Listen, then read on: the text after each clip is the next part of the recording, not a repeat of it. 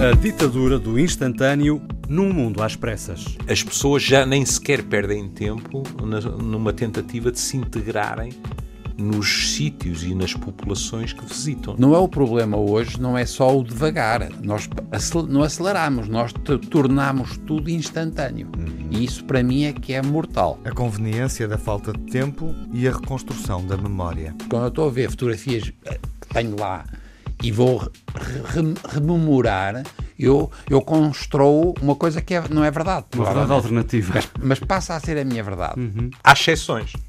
Porque às vezes não ter tempo convém-nos, se for um processo defensivo. Porque abrandar também nos dá tempo para olhar para dentro. De dentro para fora, uma conversa com tempo.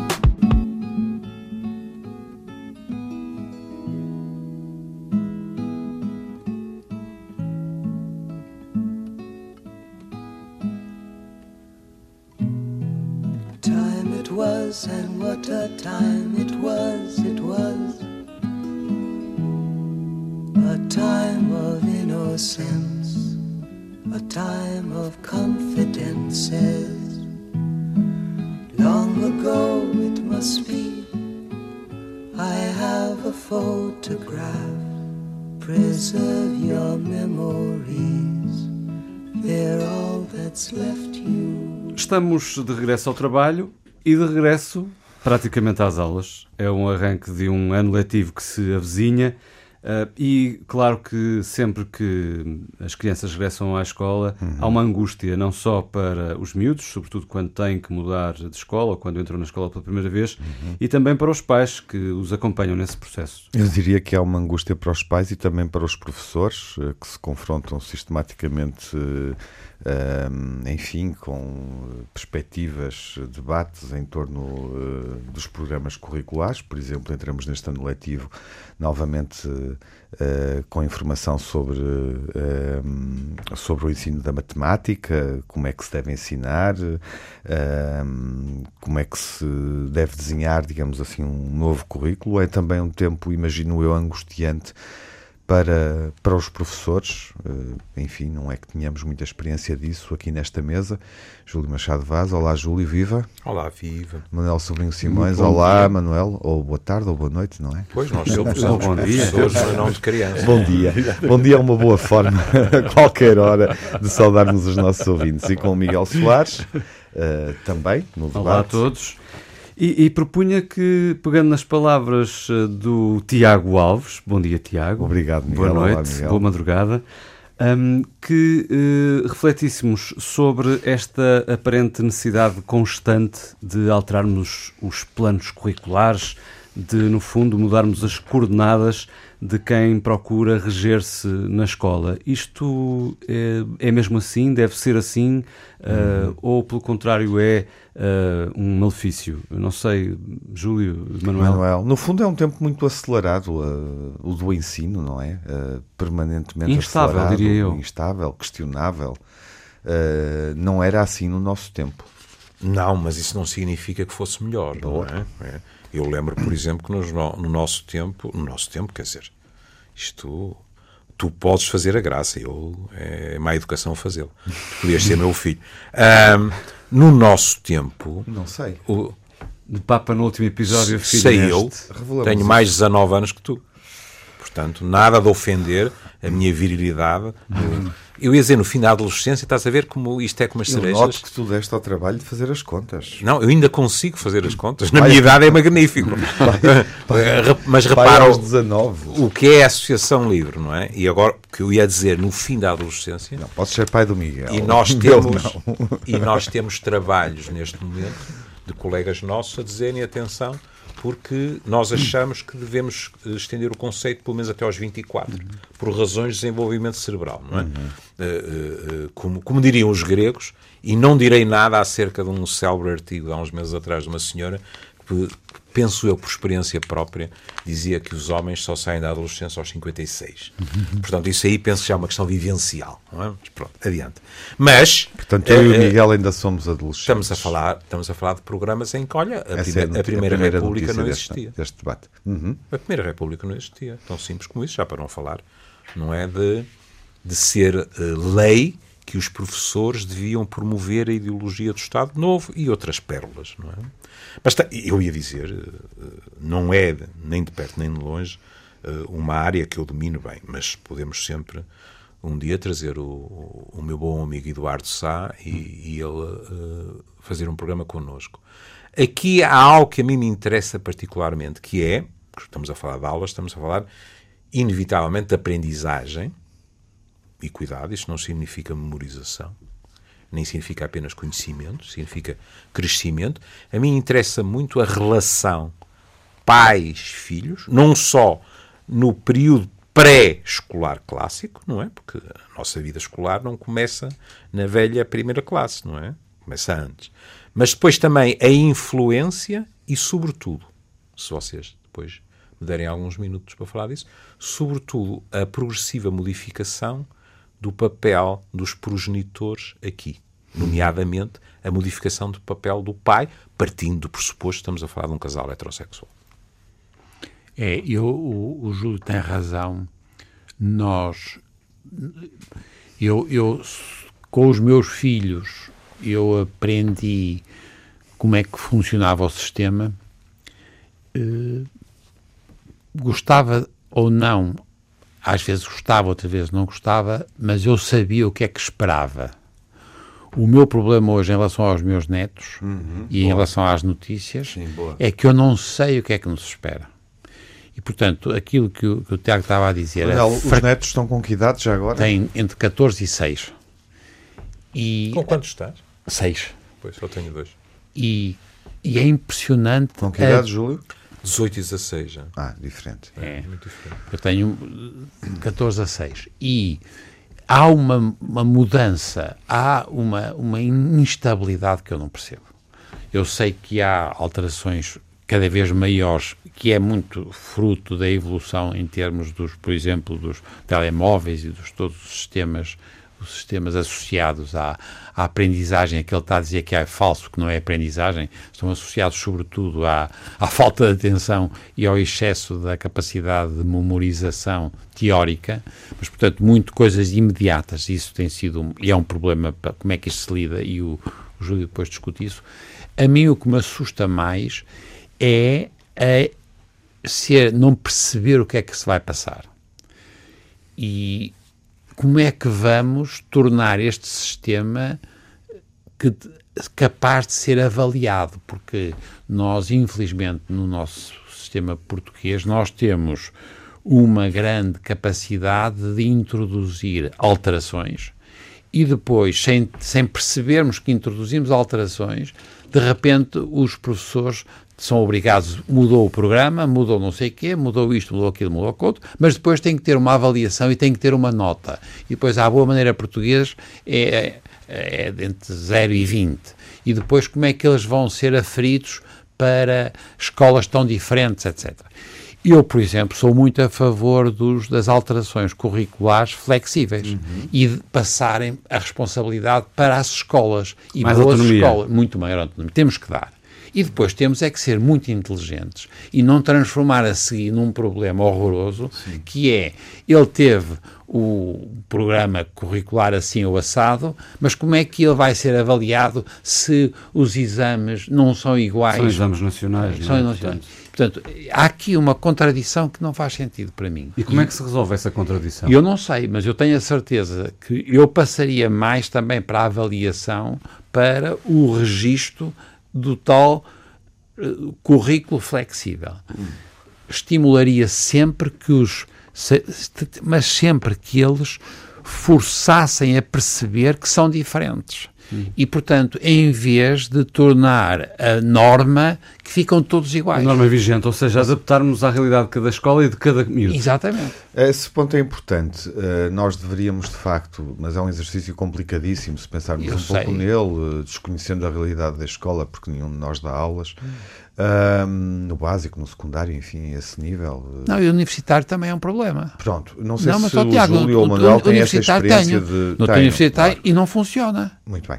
Mas... E, é, e é horrível, porque é as notas na mesma e é Sim. tudo igual, e to, nas faculdades de medicina tem a mesmo a mesma avaliação nacional e depois a entrada para o internato depende da sua classificação de 0 a 20, que é um, um disparate que seja qual for o, o, programa que a gente tiver dado. Portanto, percebe? no fundo, no superior é também um reflexo de todo o processo o nosso anterior. Sistema é um sistema, sistema rígido, nacional, e inaceitável. É, é, é, num plano sim. utópico, eh, deveria, deveríamos ter eh, hoje, até porque as crianças, os miúdos, os mais novos, eh, e isso está a ser demonstrado, eu acho, de forma permanente, têm competências uh, adquirem competências para a vida muito mais cedo, têm outras ferramentas, têm informação disponível de outra forma, sabem consultá-la de outra forma.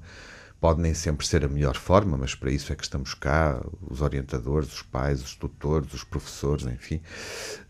Um, e, e, portanto, não nos podemos eh, desresponsabilizar do nosso papel, obviamente, não é? E remeter tudo para, para, para o sistema educativo e encontrar todas as respostas dentro do sistema educativo. Uh, o, os planos curriculares, as disciplinas existentes, deveriam ser pensadas mais numa lógica dos perfis dos estudantes, dos alunos.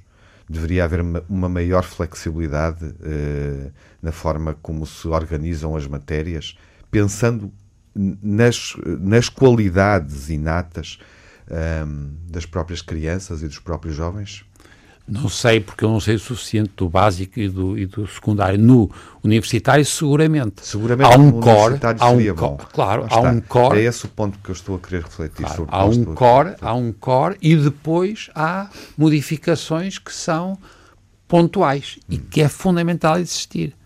E é extraordinário estimular, por exemplo, que o haja na universidade e na faculdade de medicina, por exemplo, se eles quiserem, eles devem poder frequentar filosofia Exatamente. em qualquer Boa país questão. civilizado uhum. ou artes. Exato. E nós caímos naquela ideia muito uhum. infeliz, Sim. que é sempre a ideia também dos rankings, que é outro sistema que nós temos. E vocês estavam a falar dos liceus. A obsessão dos rankings. Dos, é? e, e, e, isso é memorização, basicamente. É sobretudo memorização. Quando, para fazer medicina, o que nós queremos fazer é um bom médico ou ajudar a fazer um bom médico, ou que ele aprenda a ser um bom médico. Não passa pela capacidade de memorizar e ter 19, não sei quê, tem sempre 19, não sei quê, e depois o, tem uma luta entre todos, porque é através daí que vão continuar. Portanto, nós temos um erro grave. Para mim, por exemplo, a primeira coisa que eu faria era separava a classificação de um fim de um ciclo, pode ser um curso no secundário, básico, sim senhor, ele resolveu e tem qualidade boa. Nós temos... E, e sim. passar para a fase seguinte devia ser feita um outro. Não, não íamos refletir pelas notas que eles obtêm no, na fase anterior e tornam, tornam esses rankings aquilo que determina, e não, e depois fazer uma avaliação se a pessoa, para aquela função, Exatamente Percebem? Eu separaria, mas não a, sei o suficiente. A, a, medicina é uma área interessante, é. parece-me, para isso. Claro. Nós temos muitas vezes Bom, há experiências feita... a serem feitas. O Algarve, por exemplo, Sim, já tem um modelo de seleção de candidatos mais que não é do nosso tempo, por mas, exemplo. Mais, mais inteligente. inteligente. Eu gostaria de, de, perceber se tem a ver com isto que eu ia dizer, Júlio. Não, é que muitas vezes temos a sensação, e a medicina é um bom exemplo, porque é, uhum. obviamente, eh, de forma continuada no tempo, uh, uma, uma área onde se acede com notas acima dos 18 e dos 19. E eles chegam lá, os alunos chegam lá. e muitos nada. ficam de fora por décimas claro, sempre, patamar. sempre. Mas muitas vezes temos a sensação, a impressão, já discuti isso noutros lugares e com outras pessoas, de que se perdem bons médicos porque não chegam lá, ficam no 13 ou no 14. E muitas vezes os alunos que atingem os 19 não têm competências do ponto de vista emocional, do ponto de vista humano, até nas suas vivências uh, familiares. Aliás, aliás, podes encontrar isso não só. Familiares no... e sociais, não acabei o raciocínio. Sim, Júlio, desculpa. Espero 5 segundos pá, e acrescentas qualquer coisa ou familiares, sociais, económicas, se quiseres, Sim, culturais. Claro. Tu vê lá, pá. tu vê lá. Bom, o que, eu, o que eu ia dizer é que uh, é curioso que às vezes no fim do curso de medicina tu vais encontrar algo que parece uh, uma realidade em espelho. Hum. E eu conheço o Manuel há tempo suficiente. É evidente, não é, que ele uh, como tem um cérebro privilegiado, rapidamente encontrou uma solução. Não é? Nós, quando estávamos na tropa, o Manuel um dia deu uma resposta assim, um bocado cavernosa ao, ao coronel médico aqui no Hospital Militar do Porto. Eu penso que não se podia ser mais coronel sendo médico nessa altura no Exército. É? Hoje, talvez já se possa chegar mais longe. E ele era o, o diretor do hospital e nós íamos ser distribuídos. É? E, e, eu conto sempre esta história porque cada um de nós dizia a sua especialidade. É? E o Manuel disse que era anatomopatologista e fez logo um esclarecimento, que foi eu só os diagnostico já mortos. Ou seja, vejam lá o que é que me põem a fazer, porque isso pode ser complicado. Ora bem, porquê é que eu disse isto? Porque às vezes no fim do curso, tu vais ver as médias de curso, e na minha opinião estás perante dois casos. Manuel é uma das médias mais altas da, das faculdades portuguesas, e nomeadamente da Faculdade de Medicina do Porto, eu tenho uma boa média também, e vais reparar que no conceito clássico do que é o médico, os melhores médicos daquela colheita não são as médias mais altas. Hum. As médias mais altas ou empinavam melhor, ou têm realmente uma grande agilidade, se tiveram professores que nos exames não se limitaram a pedir-lhes matéria empinada, mas depois a medicina não é isso. Não é por acaso que se diz, nós saímos do curso licenciados em medicina e depois tornamos-nos médicos. Aqui, como é evidente, há uma nota ameaçadora, é que tornamos médicos no contacto com os doentes. Ou seja, é mais seguro ser doente de um tipo que já é licenciado há 10 do que há dois ou três, a não ser que ele tenha o bom senso de se manter dentro de determinados limites. E, portanto, isso levanta a questão que é, e agora mantendo na, na, na medicina, para estarmos a, a pisar é, que é mais fácil sol seguro, claro, pisar sol seguro, que é, significa isto que vamos, de certa forma, desprezar as classificações e valorizar qualidades, e agora vem a palavra perigosíssima, qualidades até inatas uhum. daquelas pessoas? Uhum. Não. Porque alguns médicos que tu seguramente conheces, tu falas e pela sensação de segurança, de conforto que tens, tu sais e és capaz de dizer uma coisa deste género. Caramba, este tipo nasceu para isto. E se calhar é verdade.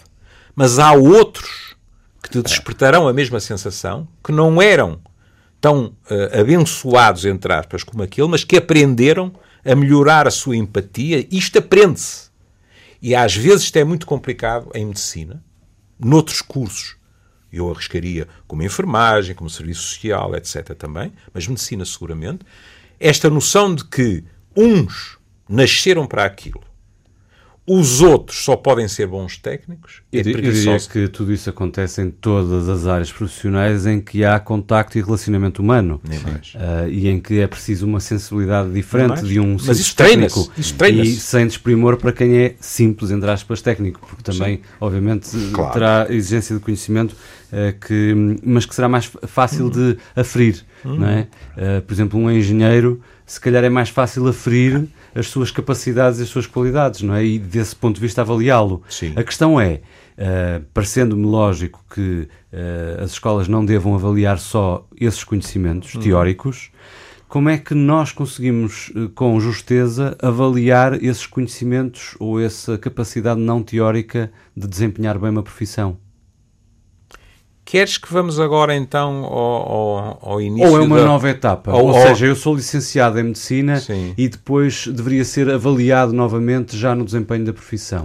É, é, cuidado, seguramente avaliado no desempenho, isso é inevitável. Sim. E agora, o que estamos a dizer é que não é nota de licenciatura hum. tem o, valor que tem e, e, e, mediu aspectos cognitivos, mas não, o que ele está a dizer é que não significa que ele vai ser um bom médico real. Mas é mesmo. é por isso que tem um internato. Nós temos cinco anos de internato uhum. e sem isso. Pois, não, e no internato continua a ser avaliada a capacidade teórica ou já é essa capacidade? É, agora é sobretudo, é sobretudo. Mas se não houver uma base no ensino pré-graduado que, por exemplo, é. explique aos, aos estudantes que é obrigação, eu acrescentaria, e privilégio dos médicos, além de curar, cuidar e cada vez mais por causa do envelhecimento e da predominância de doenças crónicas, depois o choque é tremendo, porque aquela pessoa, mesmo inconscientemente, está mais programada para dizer: não, não, Eu, olhem, até gosto de equipas multidisciplinares, sabem porquê?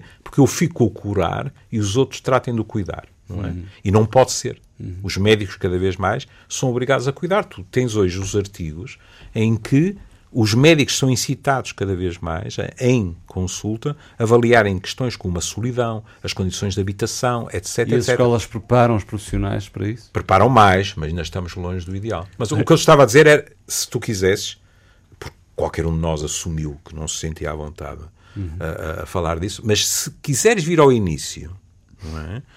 quando as crianças entram no sistema, a influência por exemplo, dos pais, já é extraordinária. Não só, obviamente, no aspecto afetivo, pelo equilíbrio da criança, etc., mas também na participação diferenciada dos pais ah. naquilo que é a aprendizagem e no relacionamento. Olha, se quiseres, é tão simples como isto. Uh, uh, tu encontras, hoje em dia, dezenas de artigos a dizerem assim: atenção, a escola tem que estar atenta à modificação de práticas, porque a escola, como toda a sociedade, está viciada, entre aspas, em ter contacto com quem? Com a mãe das crianças. Ora, nós vamos tendo a pouco e pouco cada vez mais pais que estão envolvidos, uhum. e de maneiras diversas, diga-se passagem. Se a escola não contribui para isso, é mais complicado. Aliás, alguns aspectos são hilariantes, diga-se passagem, não é? Que é o, o, o senhor que, que, chega à minha consulta e diz: Eu, eu fui a uma, a uma. Isto até tem a ver com as novas famílias, não é? Eu fui a uma reunião de encarregados de educação, era o único homem lá dentro, não é? E agora isto pode despertar as mais variadas reações. Quer dizer, alguém... é, uma, é uma questão pertinente hum. que nos leva noutro, noutro caminho que eu acho que, que, devemos regressar a ela, mas eu, é, eu, eu mas... tinha uma dúvida aqui para esclarecer porque tem a ver com o que o Tiago há pouco dizia relativamente ao acesso, por exemplo, ao ensino uhum. superior, quando um aluno está obcecado e os pais, uhum. uh, e, e, até os professores e as escolas, os colégios, uhum. que estão fixados nos rankings e estão fixados nas melhores médias e na capacidade de atingirmos uma média para entrarmos em determinado curso e se calhar nesse processo uh, acabamos por triturar alguns alunos que se calhar poderiam ter uma capacidade de desempenho uh, mais eficaz, ou melhor do que eficaz, mais sensível, mais completa. Um, como é que nós fazemos essa triagem? Mas a forma como a fazemos está é, é, é adequada é, ou haveria forma de melhorar? Está bem, mas vamos lá ver. É, portanto, estamos a voltar a, a, Vamos depois. O, o Júlio já meteu, vamos discutir outra coisa vamos. que é muito. É, para vamos. mim é realmente uma coisa que interessa imenso. Uhum. Discutirmos a posição dos pais. Sim. Os pais, agora, pais, pais, pai. Pais, pais, pais. pais não mães. Eu hoje até tenho um dia ocupado, eu, eu podia sair e voltava para a semana. não, não, porque ele queria. Não, ele, ele, está ele, a moar. O Miguel, não. Não, não, mas é que o Miguel. foste tu, agora sou eu, não, cada vez. Não, mas o Todos Miguel. É que o Miguel. O, Afinal de contas, são adolescentes. Claro. O, o, o, Miguel disse, a propósito da, de como é que a gente faz a seguir, porque temos a universidade e depois temos a fase em que os médicos estão em treino que é o que nós chamamos o internato. E o truque é nunca os centrar no hospital. Isso foi uma tragédia em Portugal, que foi aquilo que a gente chama o hospital, é, hospital cêntrico, porque tudo aquilo era a mesma, era continuava, era no São João, ou era no Santa Maria, ou era quando o treino, aquilo que o Júlio está a dizer, que é que preparar o médico para ser um verdadeiro médico, que vai desde a prevenção e o cuidar, até à altura em que ele tem que ter, tem o doente, por exemplo, velhinho, e que vai passar a ter fases em que precisaria de apoios continuados, etc. Isto é muito mais num ambiente de chamadas unidades de saúde locais e nas unidades de saúde é? pública é? do que nos hospitais. o hospital olha, é o há... sítio mais disparatado que há para escolher o que é que seja. A Amélia alterou o currículo na Faculdade de Medicina precisamente para favorecer isso. E muito bem. Claro, e muito Uma bem. tentativa, porque é. nós temos, eles têm que ser treinados nisso, eles têm que ser treinados em, com as, as famílias, quer dizer, eles têm que ser treinados num ambiente não hospitalar porque o hospital não é um sítio próprio. O hospital é muito bom para o tipo que quer ser oftalmologista e é lá, tudo bem. Mas é no fim que vai escolher. Antes tem que aprender a ser médico.